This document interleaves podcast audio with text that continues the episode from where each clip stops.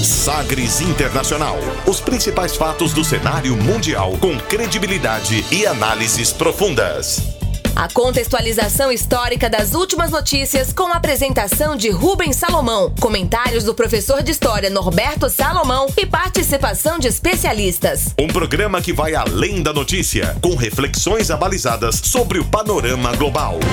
Sagres Internacional. Agora na Sagres.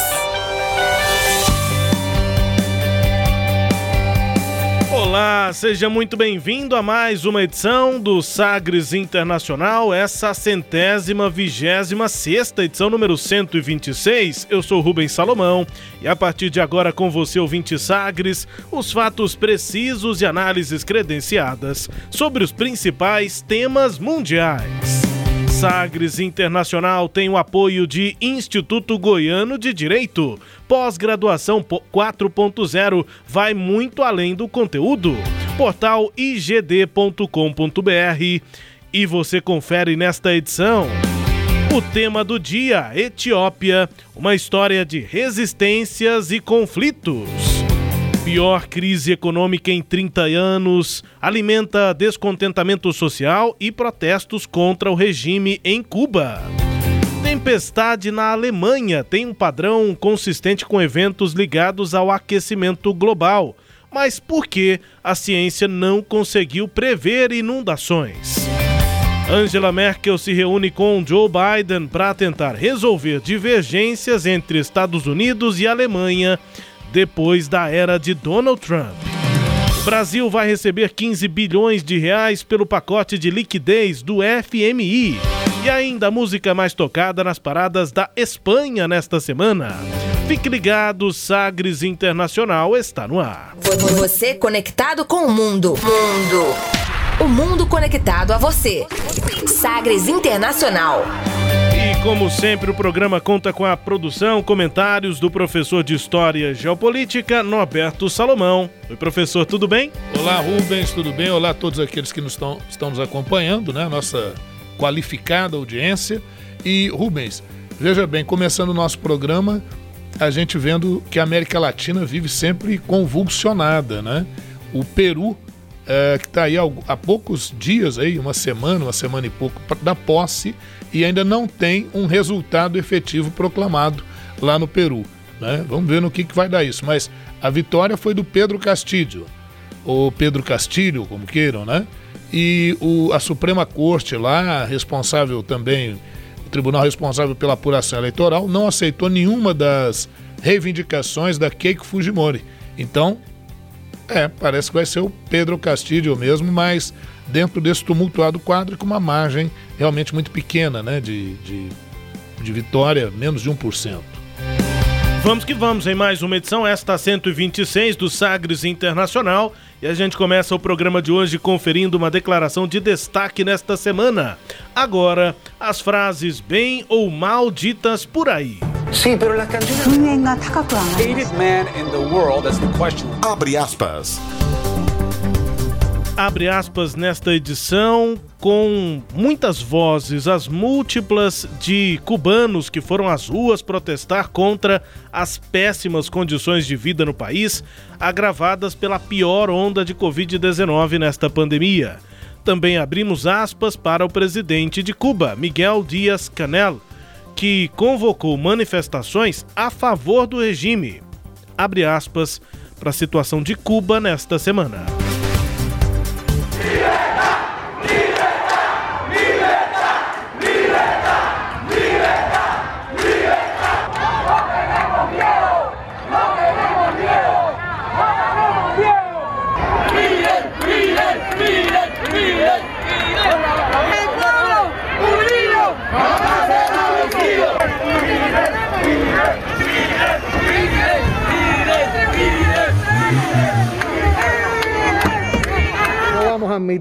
Que ningún contrarrevolucionario, mercenario, vendido al gobierno de los Estados Unidos, vendido al imperio, recibiendo dinero de las agencias, dejándose llevar por todas estas estrategias de subversión ideológica, vayan a provocar desestabilización en nuestro pueblo. Y habrá una respuesta revolucionaria. Y por eso también aquí estamos convocando a todos los revolucionarios del país, a todos los comunistas, a que salgan a las calles en cualquiera de los lugares donde se vayan a producir estas provocaciones. Hoy, desde ahora y en todos estos días.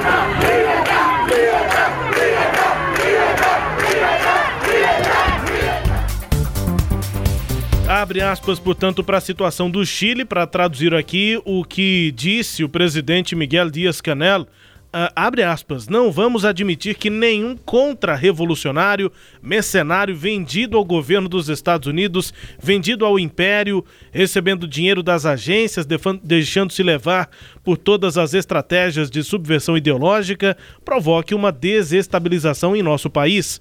Haverá uma resposta revolucionária. Convocamos todos os revolucionários do país, todos os comunistas, a tomarem as ruas em qualquer lugar em que essas provocações ocorrerem.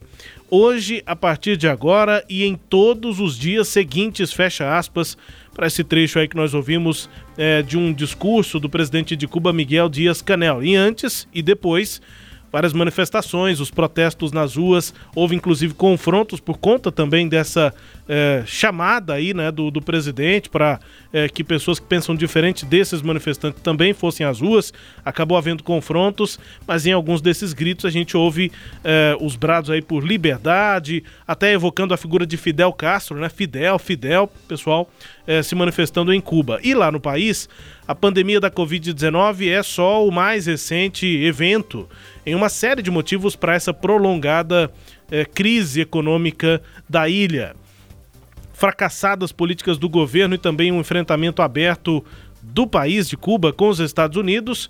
Começou com uma reestruturação da agricultura, foi se intensificando com a redução da demanda por médicos cubanos em países aliados, um corte na ajuda venezuelana e novas restrições financeiras e migratórias por parte de Washington, dos Estados Unidos. Resultado é a pior crise do país caribenho em quase 30 anos. Muita gente reclamando da fome, de é, ausência de é, elementos básicos como medicamentos, alimentos, enfim, lá em Cuba nesses últimos dias, professor. É isso, né, Rubens? Esse abre aspas, é lógico que a gente tem que fazer assim, um, um breve histórico. A gente já fez um, um, um, ou talvez até mais de um programa Sim. sobre o tema Cuba. Mas eu gostaria de colocar assim, uma, alguma pimentinha aí nesse negócio. É, veja bem, a Revolução Cubana foi vitoriosa lá em 1 de janeiro de 59, com Fidel Castro, Ernesto Che Guevara, que é argentino, mas se integrou lá ao movimento. Movimento 26 de julho, né? 26 de julho, porque lembra quando o Fidel, em 53, ainda tentou invadir o quartel de Moncada mas foi mal sucedido, foi preso. Depois de dois anos, ele e o irmão foram liberados, foram para o México, acabaram conhecendo o Che Guevara, se integraram, voltaram para Cuba e a partir de Sierra Maestra realizaram todo um processo de guerrilha e derrubaram o governo de Fulgêncio Batista lá em Cuba. Bom, depois disso, quais outros momentos marcantes que envolveram Cuba e poderiam envolver inclusive o mundo numa grande guerra, né? Que foi a questão da crise dos mísseis em 62, até um filme que é de, do, do ano 2000, que se chama é, 13 Dias que Abalaram o Mundo. Até recomendo. Um filme bem interessante e não é tão velho, né? Tá só com 21 anos. É lá do ano 2000. O tempo passa. É. Aí, Rubens, olha o que acontece, Rubens e todos aqueles que nos ouvem aí. É, entre abril e outubro de 1980, 1980, nós tivemos o êxodo de Mariel. Lá em Cuba tem o Porto de Mariel inclusive envolveu o Brasil agora recentemente no governo Dilma, né, que fez uma reestruturação do Porto Marial com dinheiro do BNDES e com a empresa Odebrecht, o que gerou uma série de críticas, inclusive ao governo da Dilma, dizendo que a questão era mais ideológica do que propriamente econômica, um pacto das esquerdas na América Latina, no que tem uma certa razão também. Mas esse êxodo de Mariel, viu, Rubens, o que, que aconteceu? Um sujeito de caminhão lá em Cuba, lá em Havana, ele avançou para a, a embaixada do Peru, porque ele queria pedir asilo no Peru. Né? E foi para a embaixada do Peru que está lá.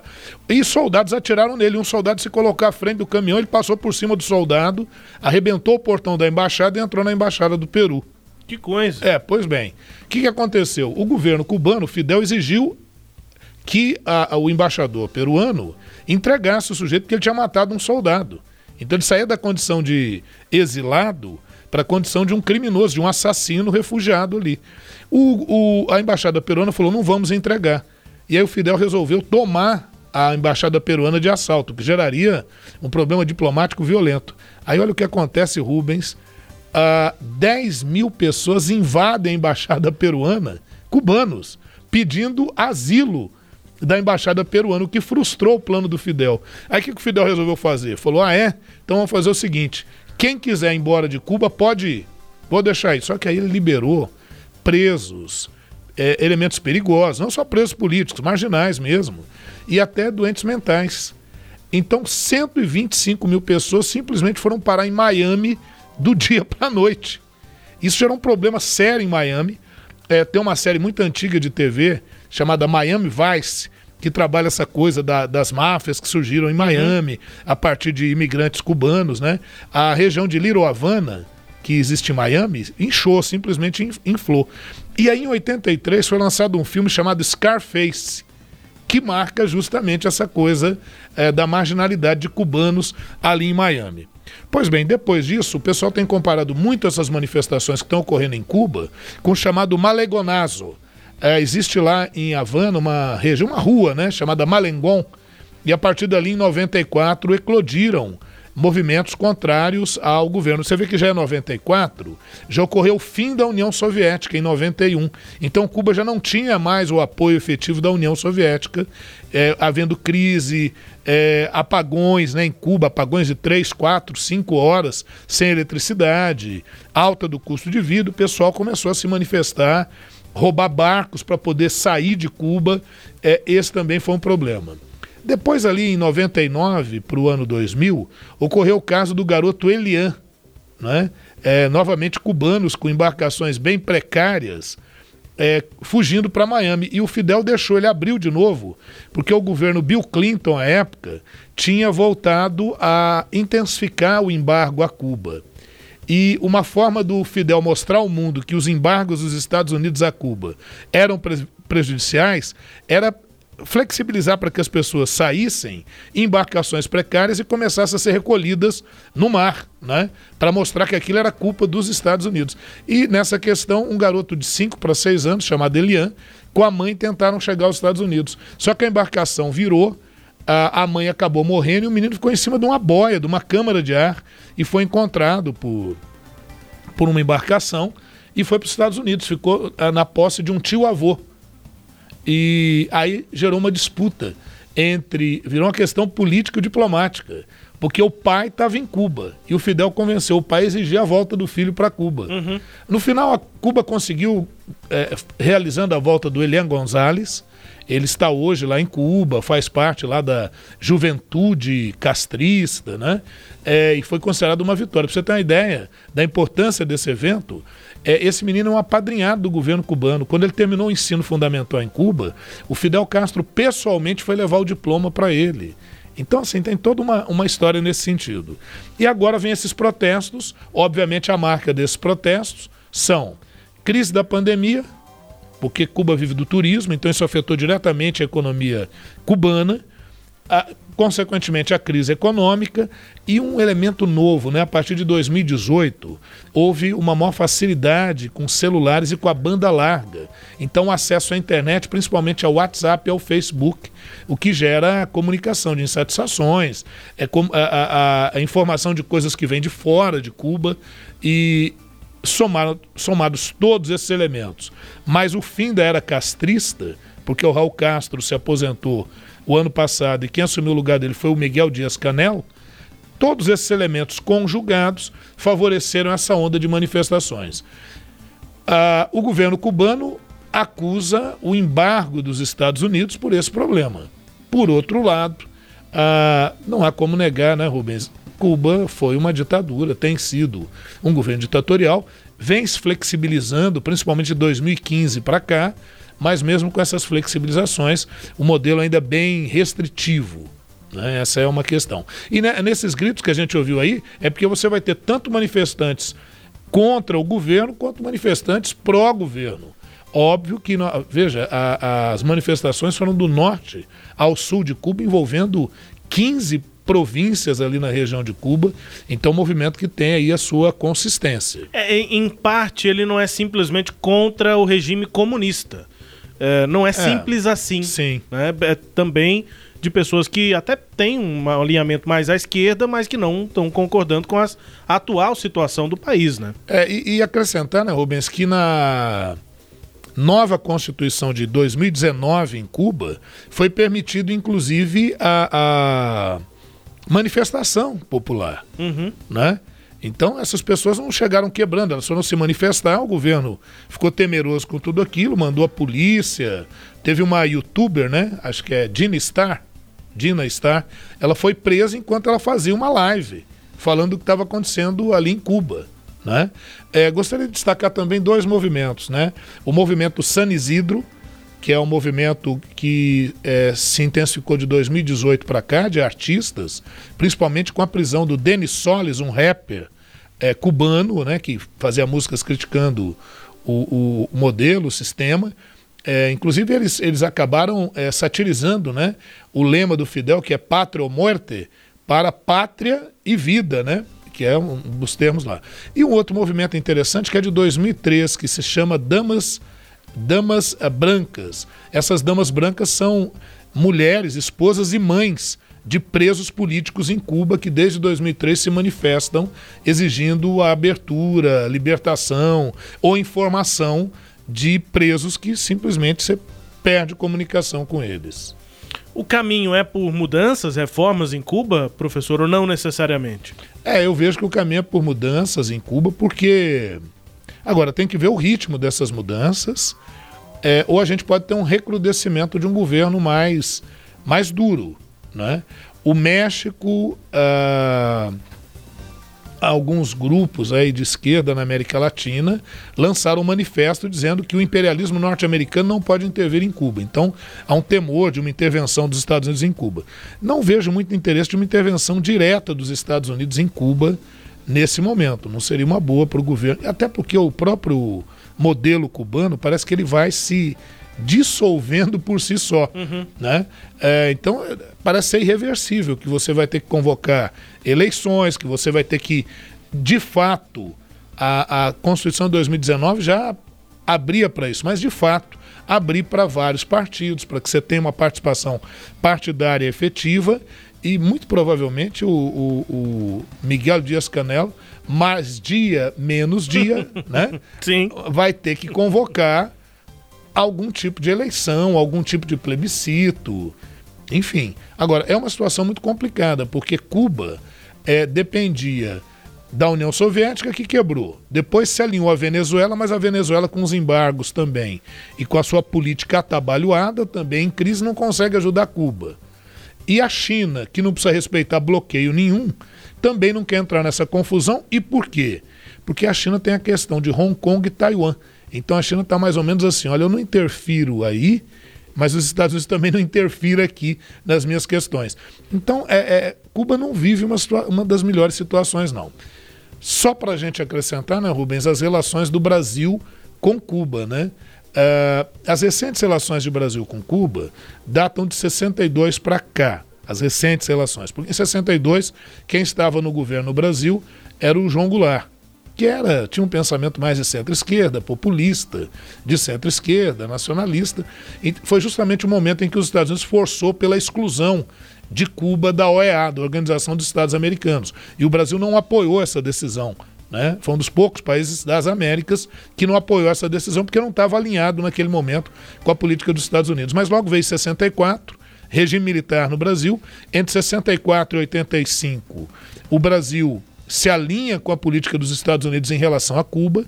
Em 85, fim do regime militar no Brasil, é, a chamada Nova República no Brasil, e o Brasil volta a ter relações mais próximas com Cuba, sendo que o grande momento foi no governo Lula e no governo Dilma, com a, o grande questionamento aí dos investimentos brasileiros em Cuba via BNDES, a destacar a, a implementação da infraestrutura do porto de Mariel, lá em Cuba.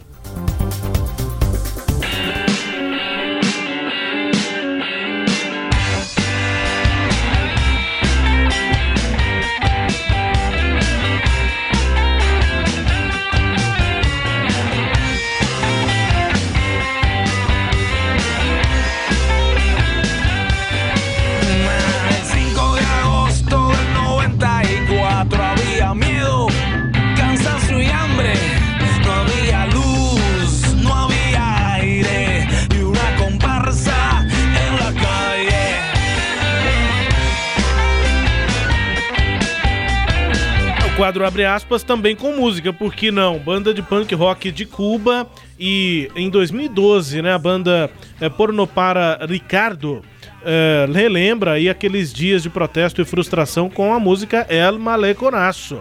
O professor citou aqui esse movimento nessas manifestações e essa banda aí na música, inclusive, que tem esse nome, El Maleconazo, o vídeo aí que começa com uma chamada para mais maleconaços, ou seja, a banda tentando incentivar manifestações por conta da situação ruim isso. de vida em Cuba, professor. É isso aí já em 2012, né? O pornô do Para Ricardo aí, né?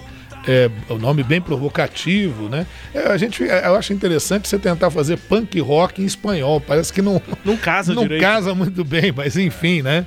É, é, essa banda faz essa música, relembra esses eventos que que ocorreram lá no Malegoná, você viu que ele fala, não tinha luz, não tinha água, não tinha uhum. nada, e foi muito em função disso, né? Um momento um pouco, um pouco diferente, mas é um registro que vale a pena ser feito.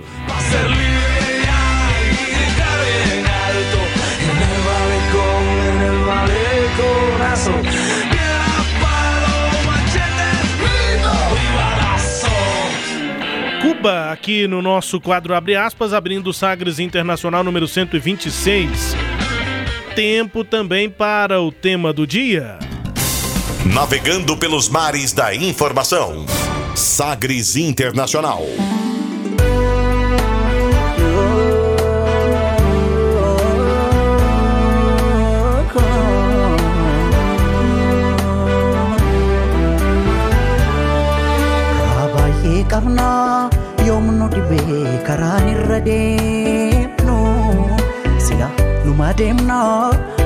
Numa deemna maaliif galman geenyu karaan nu qabee moo garaa dhala maaf gahuu dadhabne duuneet gumaa dhabne lammi koo amma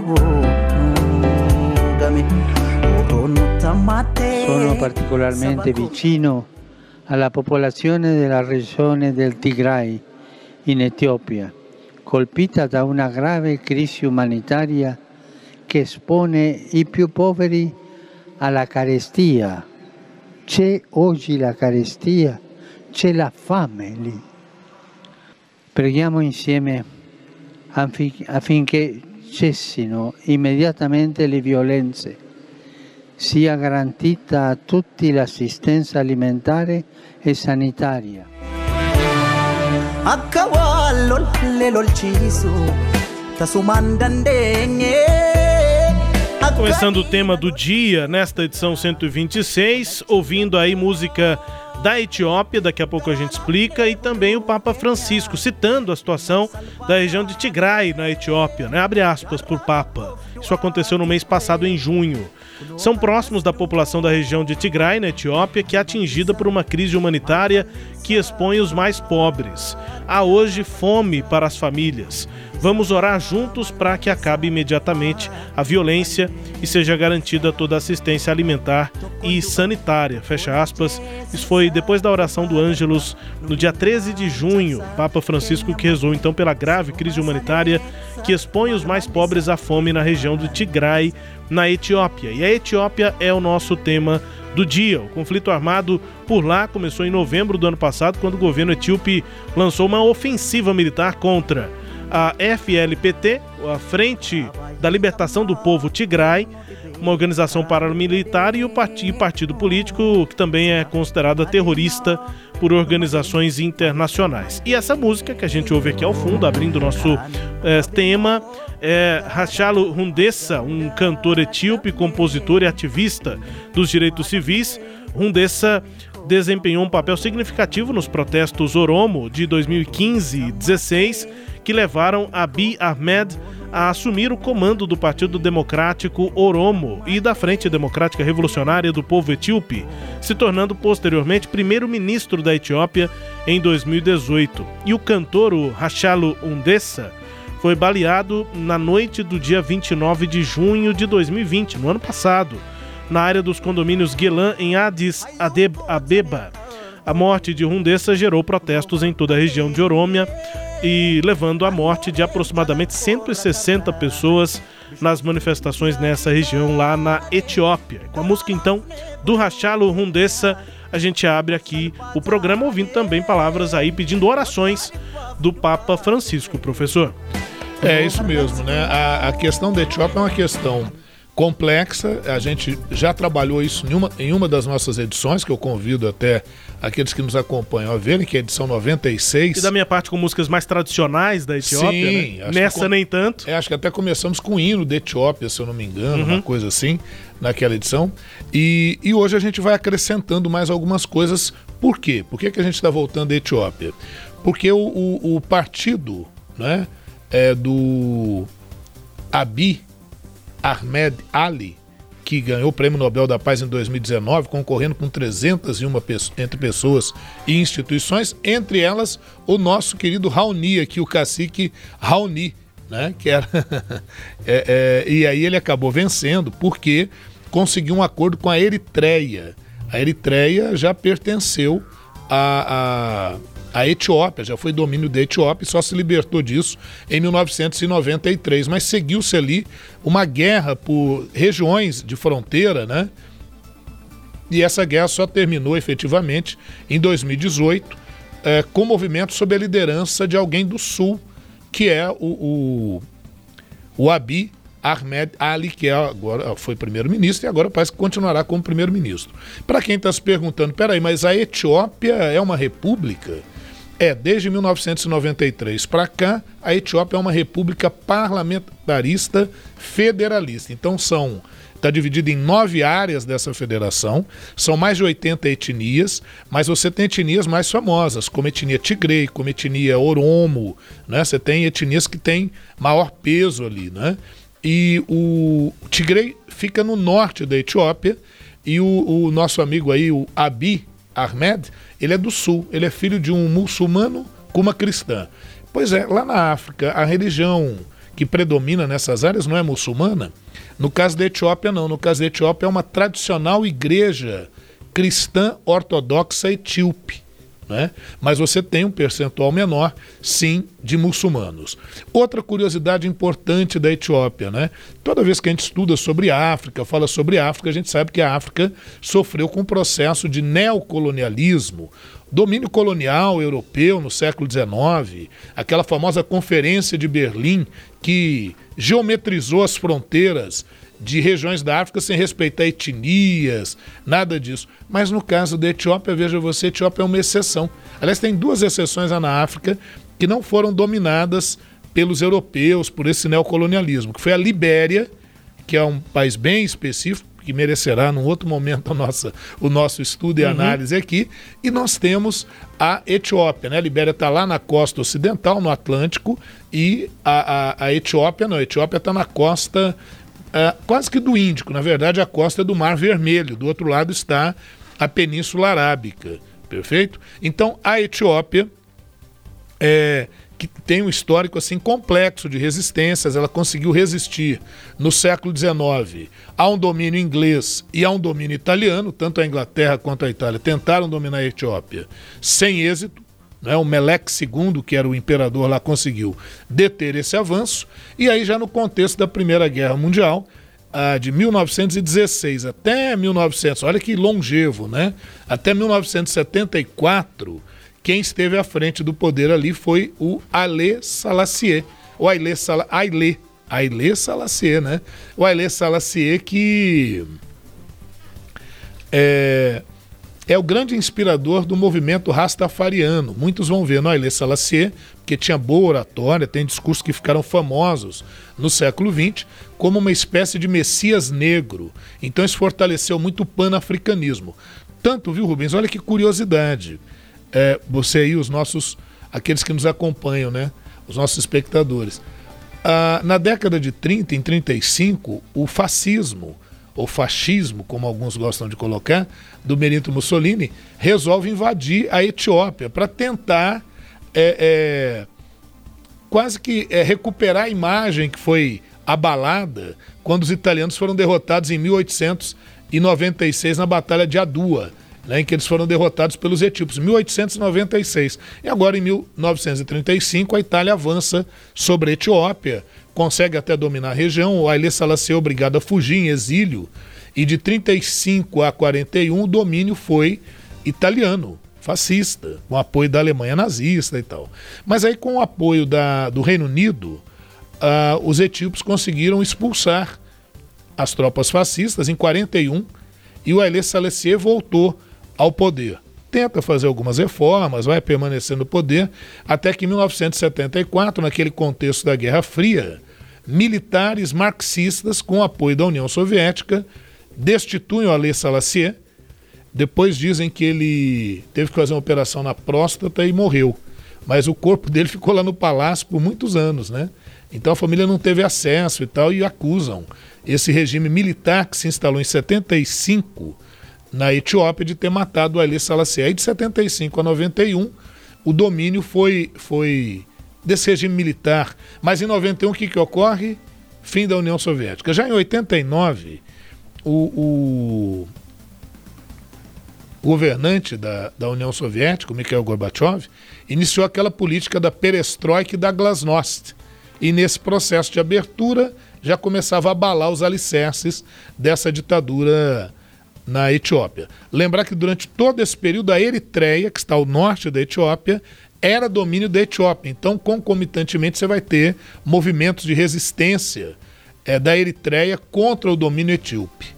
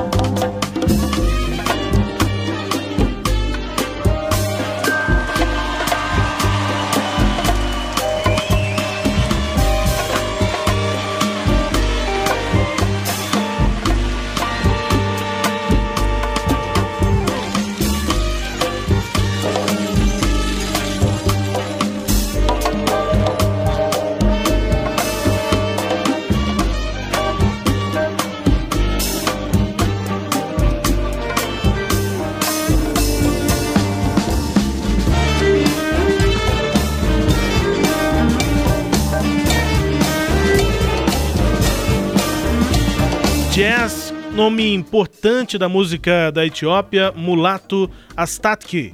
Esse, essa é uma música do álbum Timeless, música Iaker Mosel, e um fenômeno na Etiópia entre os anos 1969 e 75 é um gênero que absorvia a influência do soul, do jazz norte-americano, mas claro, com um cruzamento ali com a complexa escala musical etíope tradicional, resultava nesse som aí. É jazz e mais conhecido, inclusive muito é, celebrado, inclusive, no cenário do jazz internacional, o Etio Jazz.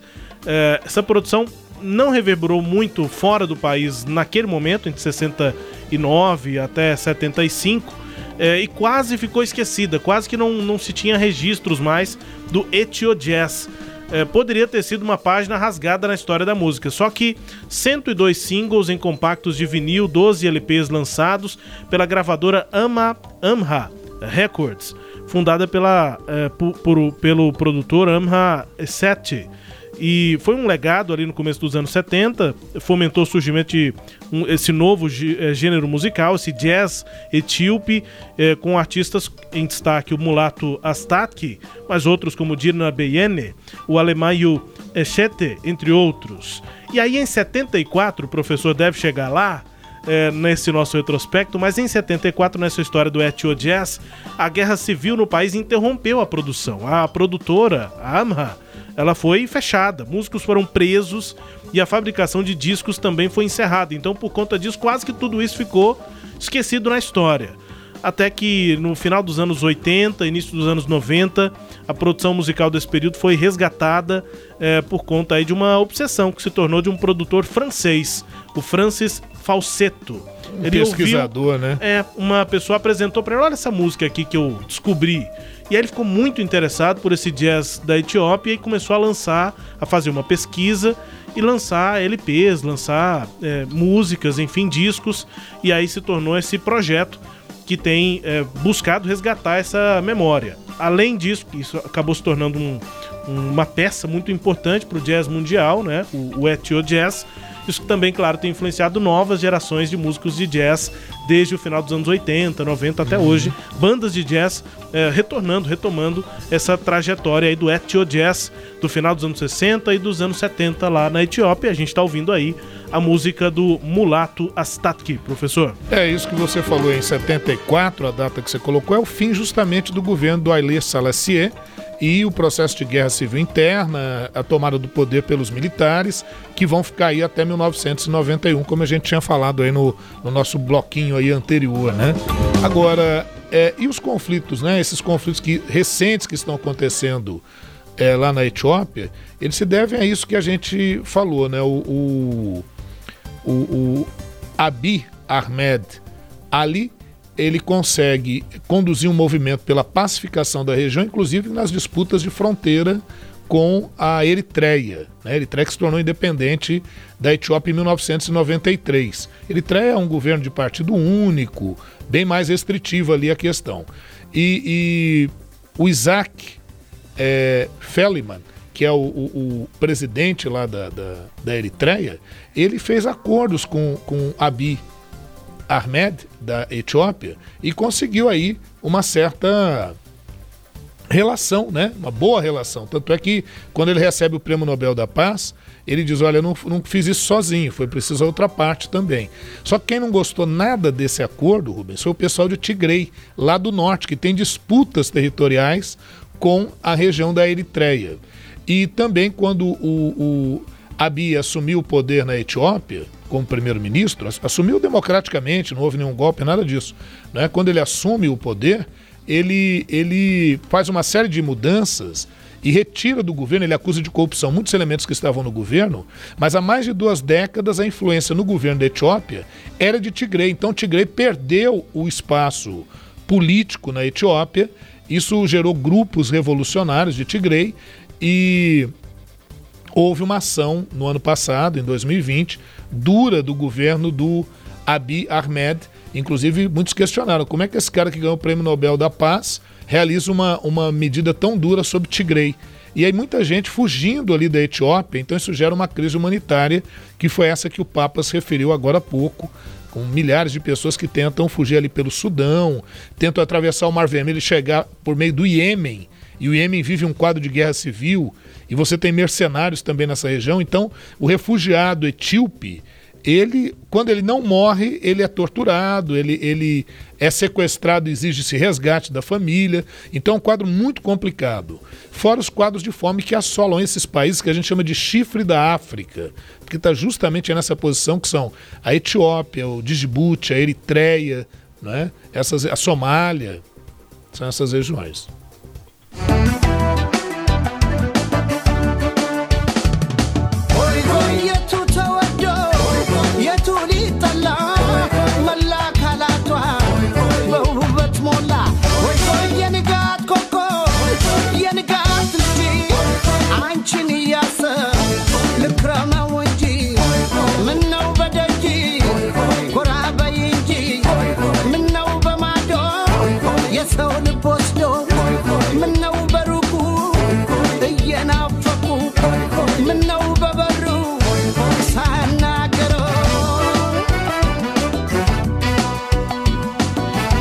Música mais popular né, na Etiópia, o cantor Neway DBB, essa música Yetekmit uh, eh, Abeba, cantor notável aí, popular entre os jovens da década de 80, início da década de 1990, com canções como essa. Essa é um grande sucesso aí lá na Etiópia do Neway DBB, professor. Pois é. Agora o, o partido do, do Abiy Ahmed fez maioria agora, as eleições em junho, ele fez maioria Só que algumas regiões, algumas províncias ainda precisam refazer as eleições, que ocorreram alguns problemas, acho que em oito províncias. Agora o pepino. Na região de Tigre, nenhuma província, nenhuma área ali foi feita eleição. Justamente porque a área é uma área convulsionada. Então isso aponta para que a gente ainda tenha mais problemas entre o governo, é, digamos assim, reconduzido, reeleito do Abiy Ahmed com Tigre. E segue a crise humanitária na Etiópia. Quer dizer, isso é um problema seríssimo. Outra questão: a China e os Estados Unidos têm pontos estratégicos ali na região dos chifres da África. Então eles não têm muito interesse de um conflito nesse momento na região. Pelo menos não de um conflito que esteja fora do controle. Então, querendo ou não, essa região acaba sendo uma região estratégica para a região da África. Uma outra coisa, né, Rubens? Como a Etiópia é, não foi uma área dominada pelo neocolonialismo, ela acabou servindo como referência para os outros países africanos. Então ela acabou tomando a dianteira na questão do panafricanismo, no Congresso da União Africana, é, do movimento, é, é, movimentos inclusive fora da África, de afrodescendentes, é, que se inspiram profundamente na Etiópia, a ponto de gerar inclusive uma religião né? Região Rastafari. Quem é Rastafari não gosta, viu? Mas se fale Rastafarianismo. Uhum. Eles acham que o ismo diminui a grandeza do movimento, que tem Alê Salassier, um enviado, um iluminado, como a gente falou aqui há pouco. É isso, essas, esses são os pontos fundamentais, né?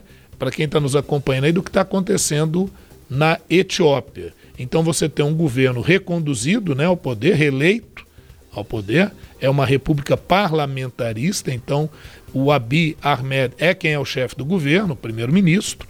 O partido dele teve 430 votos no parlamento com mais de 500 representantes, pouco mais de 500 representantes. Então a maioria estrondosa e mais de outro lado você tem questões internas, conflitos internos.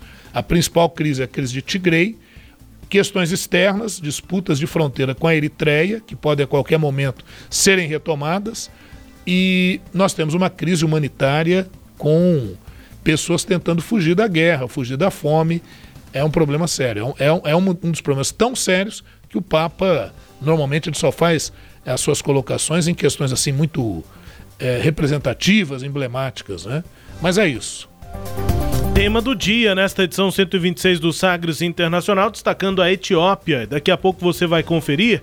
Tempestade na Alemanha tem padrão consistente com eventos ligados ao aquecimento global. Mas por que é que a ciência não conseguiu prever as inundações? Angela Merkel se reúne com Joe Biden para tentar resolver divergências entre Estados Unidos e, os, o, e a Alemanha é, né, depois da era Trump. E o Brasil que vai receber 15 bilhões de dólares pelo pacote de liquidez do FMI. Intervalo aqui no Sagres Internacional. E se você ouvinte acredita que o cenário jurídico não mudou, chegou a pós-graduação 4.0. Uma perfeita conexão entre o direito doutrinário com as novas habilidades do profissional do futuro. Novos conteúdos com juristas renomados. Um novo cenário jurídico está à sua espera. Encare o desafio e cresça profissionalmente. Instituto Goiano de Direito, acesse portal igd.com.br. Portal igd.com.br www.etíope.com.br.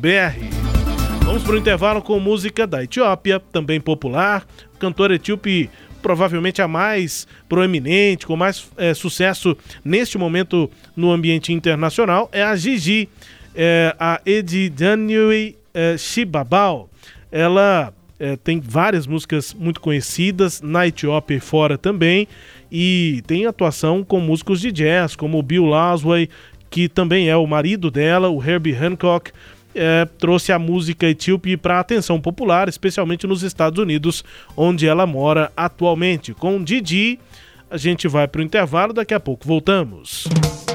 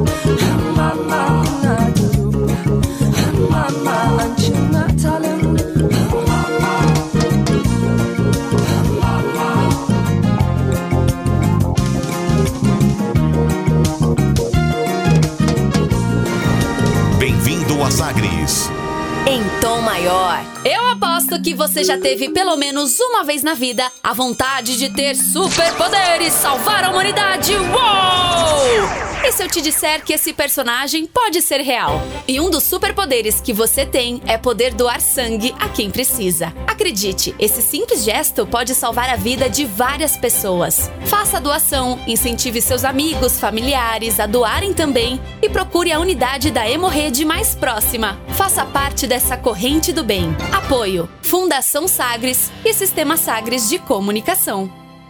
Vamos à escalação da Sagres para o combate à Covid. Na defesa, máscara sempre protegendo o gol. No meio-campo, álcool e gel montando as jogadas. A dupla de lateral, água e sabão para auxiliar na lavagem das mãos. No ataque, a vacina. Será uma grande partida. E se você já está na idade permitida, é só procurar o posto mais próximo e entrar neste jogo. O Sistema Sagres apoia a vacinação. Entretenimento. Jornalismo. Prestação de serviços. Rádio Sagres. Em tom maior.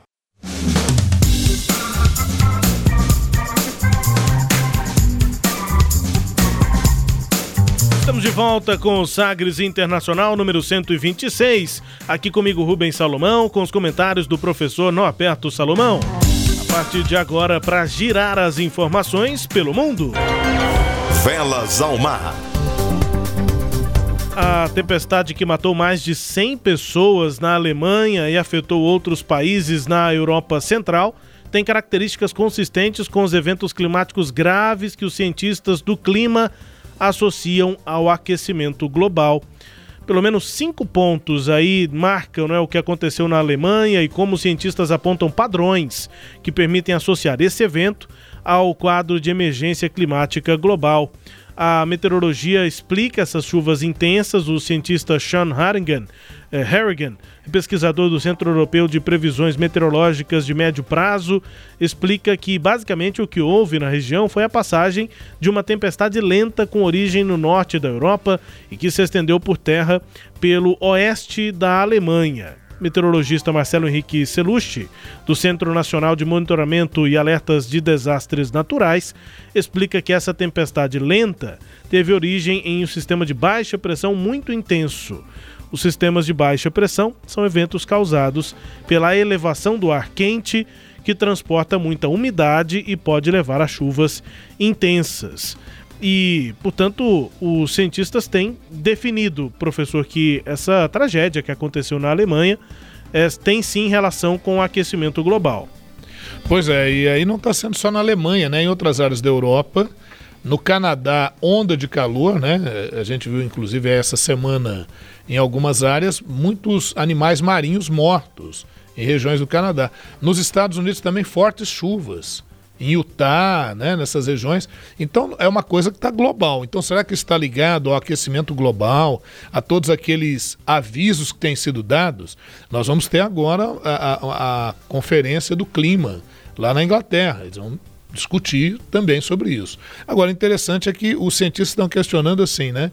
Por que, que a gente não conseguiu prever uma coisa com essa intensidade? E eles estão dizendo que os modelos que os computadores têm, a própria capacidade dos computadores que existem para projetar questões do clima, eles estão já obsoletos. Então seria necessário uma modernização né, desses computadores, criar um supercomputador interligado.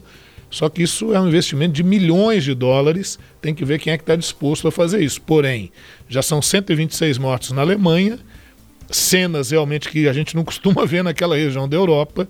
Eu acho que isso vai ser um argumento bastante convincente é. para o investimento nesse sentido.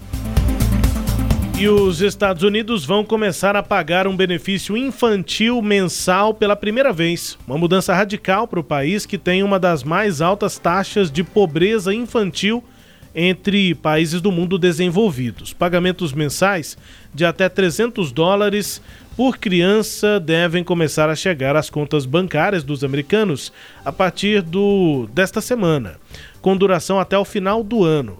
Alguns democratas elogiaram a iniciativa, dizendo que uma fonte de renda mensal é mais confiável para as famílias.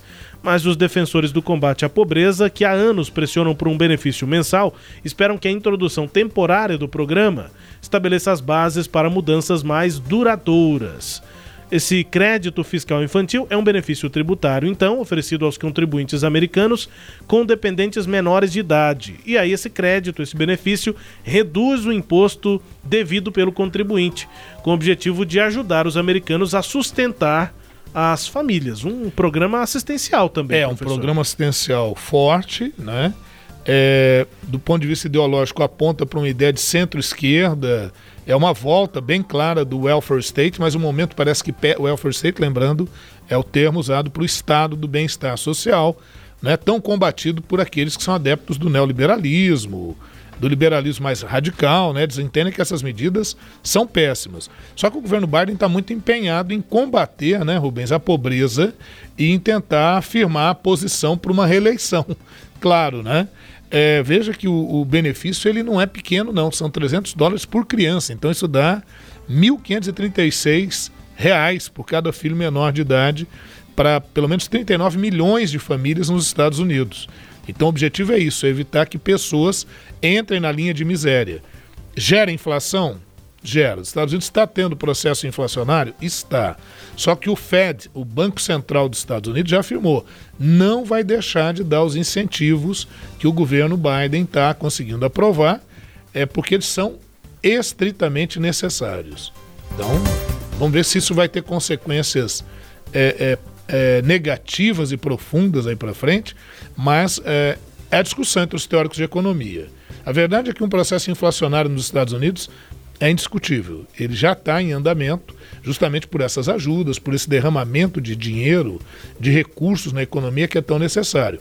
Por outro lado, sem fazer isso, a economia pode entrar em recessão econômica. Então, parece que é aquela opção do, do, da, daquilo que é menos pior num quadro provocado pela pandemia, acrescentado agora por uma crise climática também que está pegando o hemisfério norte, né? A chanceler alemã Angela Merkel se reuniu nesta última quinta-feira em Washington com o presidente norte-americano Joe Biden. A viagem da líder, a primeira de um dirigente europeu aos Estados Unidos desde a posse de Biden, é marcada por uma tentativa de resolver divergências alimentadas entre Estados Unidos e Alemanha, principalmente lá na administração de Donald Trump. A Casa Branca martelou, insiste que se trata de uma visita de trabalho, não de uma despedida da chanceler que é considerada a líder mais firme da Europa. Ela já está no cargo há quase 16 anos, né, à frente da maior economia do continente, da Alemanha. Angela Merkel, que lidou com quatro presidentes americanos e que vai deixar o cargo ainda neste ano, se reuniu no Salão Oval com Biden. Ela destacou a amizade com os Estados Unidos e sua contribuição para o que ela chamou de uma Alemanha livre e democrática. O presidente norte-americano classificou Merkel como uma grande amiga, uma amiga pessoal e amiga dos Estados Unidos. No entanto, apesar das declarações aí muito afáveis, né, amigáveis, os dois líderes se encontraram com algumas divergências na pauta. Uma delas é a questão do polêmico gasoduto Nord Stream 2, por meio do qual o gás natural russo vai ser canalizado para a Alemanha, professor. É, isso. Eu acho que o grande, o, o, ponto que pega aí fundamentalmente é isso, porque é uma Rússia que está cada vez se militarizando, com Vladimir Putin se eternizando e se entronizando no poder, é a, a grande preocupação dos Estados Unidos, sem dúvida nenhuma. Que né? contorna a Ucrânia, né? É, e, e outra coisa, também o governo dos Estados Unidos diverge das parcerias da Alemanha com a China, parcerias econômicas. Então é uma questão realmente de geopolítica, de geoestratégia e da proposta dos Estados Unidos, que já colocou abertamente que a China é uma ameaça e que já falou que o Putin é um assassino. Então veja que. Mas a, a, a despedida, uma, uma visita muito mais diplomática, vamos ver como é que o governo dos Estados Unidos vai se acertar com o próximo chanceler alemão. Foi uma visita quase que de cortesia, em que, óbvio, ela ainda vai tratar desses pontos, são pontos que foram levantados aí nessa, breve reunião entre o, a Merkel, Angela Merkel, de brilhante passagem, diga-se aí nesse momento, com o Biden. Né? Importante é esse momento, sim. No Sagres Internacional, também destaque para as Olimpíadas que estão para começar né, nesta próxima semana. Tem cerimônia de abertura e o secretário-geral da Organização das Nações Unidas, a ONU, Antônio Guterres, pediu nesta semana respeito à trégua olímpica. O que é a trégua olímpica? Um pedido simbólico para a interrupção dos conflitos em período de Jogos Olímpicos, uma tradição que remonta à Idade Antiga. Neste ano, a trégua olímpica começou na sexta-feira, dia 16 de julho, essa última sexta-feira, sete dias antes da cerimônia de abertura, que acontece na próxima sexta-feira. Uh, as Olimpíadas vão até o dia 12 de setembro, uma semana depois do encerramento dos Jogos Paralímpicos. Uh, perdão, as Olimpíadas terminam antes. O período da trégua vai até o dia 12 de setembro, uma semana depois do encerramento dos Jogos Paralímpicos. Uh, as Olimpíadas duram em torno de um mês, pouco mais que isso. Depois começam os Jogos Paralímpicos e aí uma semana depois disso é que termina essa tradicional trégua olímpica. O, o, o, o dirigente da ONU, eh, Antônio Gutierrez, né, secretário-geral, pedindo respeito a essa, a esse período, professor. É isso, né, Rubens? Na Grécia Antiga é interessante. Os Jogos Olímpicos, né?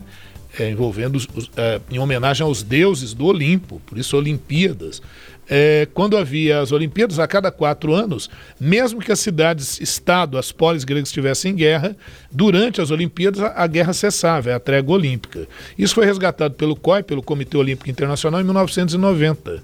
De maneira simbólica e tal, buscou-se resgatar essa ideia e o Gutierrez, é, muito bem, lembra esse processo, importante para tentar, pelo menos, amenizar nesse período, muito mais para as populações locais onde uhum. estão ocorrendo conflitos.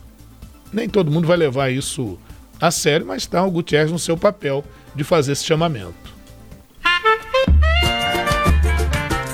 O Ernesto nos convidou. Brasil Internacional. Notícias aqui do Brasil. O G20 pediu para o Fundo Monetário Internacional implementar até o final do próximo mês de agosto a liberação de liquidez de 650 bilhões de dólares aos países membros do fundo, do FMI, para ajudar as nações mais pobres a acelerar o acesso a vacinas contra a Covid-19. Isso vai acontecer com a maior alocação até hoje de direitos especiais de saque, chamado SDR, na sigla em inglês um ativo internacional emitido pelo fundo, pelo FMI. E o Brasil, com 2,3% das cotas do FMI, receberia assim 15,08 bilhões, 15 bilhões e 80 milhões de dólares eh, que serão incorporados às já elevadas reservas internacionais do país. Esse saque é um ativo de reserva internacional gratuito e incondicional dentro dos limites de cotas que cada país tem no fundo, no FMI faz parte das reservas de divisas dos países e pode ser vendido ou usado para pagamento a outros bancos centrais. Professor. É isso. O FMI é uma caixinha, né? A ideia, vamos pegar a ideia simples aí de uma caixinha. É assim, ó, cada um entra, sabe aquele consórcio feito em empresas? Sim. Os colegas fazem o consórcio família. em família, né? Então, só que aí é, é, como se fosse um caixa, né? Você tem um depósitozinho, cada um entra, você falou o Brasil tem 2,3% de participação, mas ele também tem que contribuir com 2,3% das necessidades do FMI. E em momentos de necessidade, é, você pode recorrer ao FMI ou tomando empréstimos ou pedindo o aval do FMI para tomar dinheiro emprestado. Aí já envolve o Clube de Paris, que é o clube das nações credoras né, de, de empréstimos e tal. Você pode recorrer a bancos internacionais ou você pode ter direito, como é nesse caso, no caso de emergência, a uma cota de forma a não ter que pagar juros sobre isso. Né? Essa, essa ajuda vem por tudo aquilo que você já depositou. Em momentos de crise você pode pegar uma parte aí dessa caixinha. É o que o Brasil vai pegar e está precisando.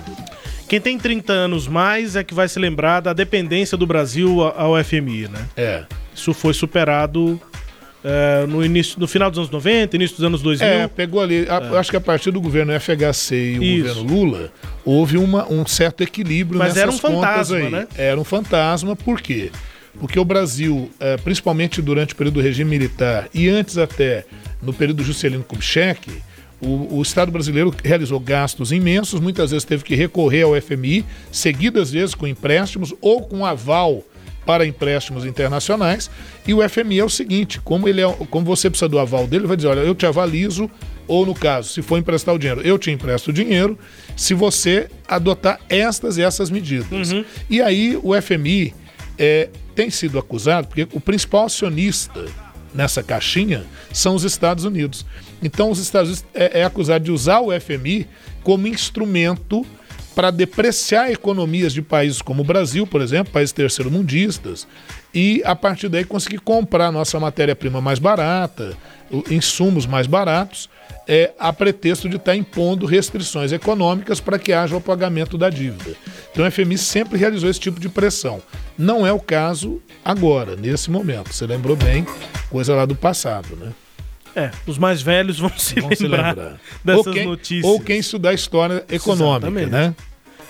Chegando ao fim aqui do Sagres Internacional número 126 com música bem tocada na Espanha. One, two, one, two, three,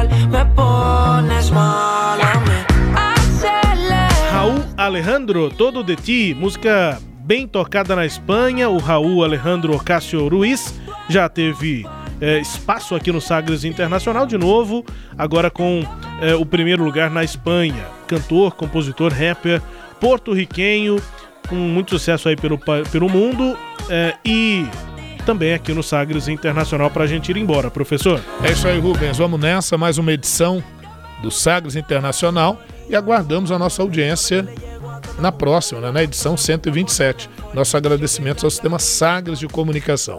Tamo junto, pessoal. Obrigado aqui pela companhia no Sagres Internacional. Até a próxima.